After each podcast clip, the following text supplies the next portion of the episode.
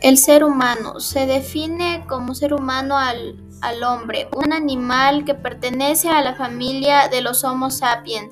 Si bien es común definirlos a, nivel genérico como hombres, este término puede provocar cierta confusión ya que también hace referencia al sexo masculino.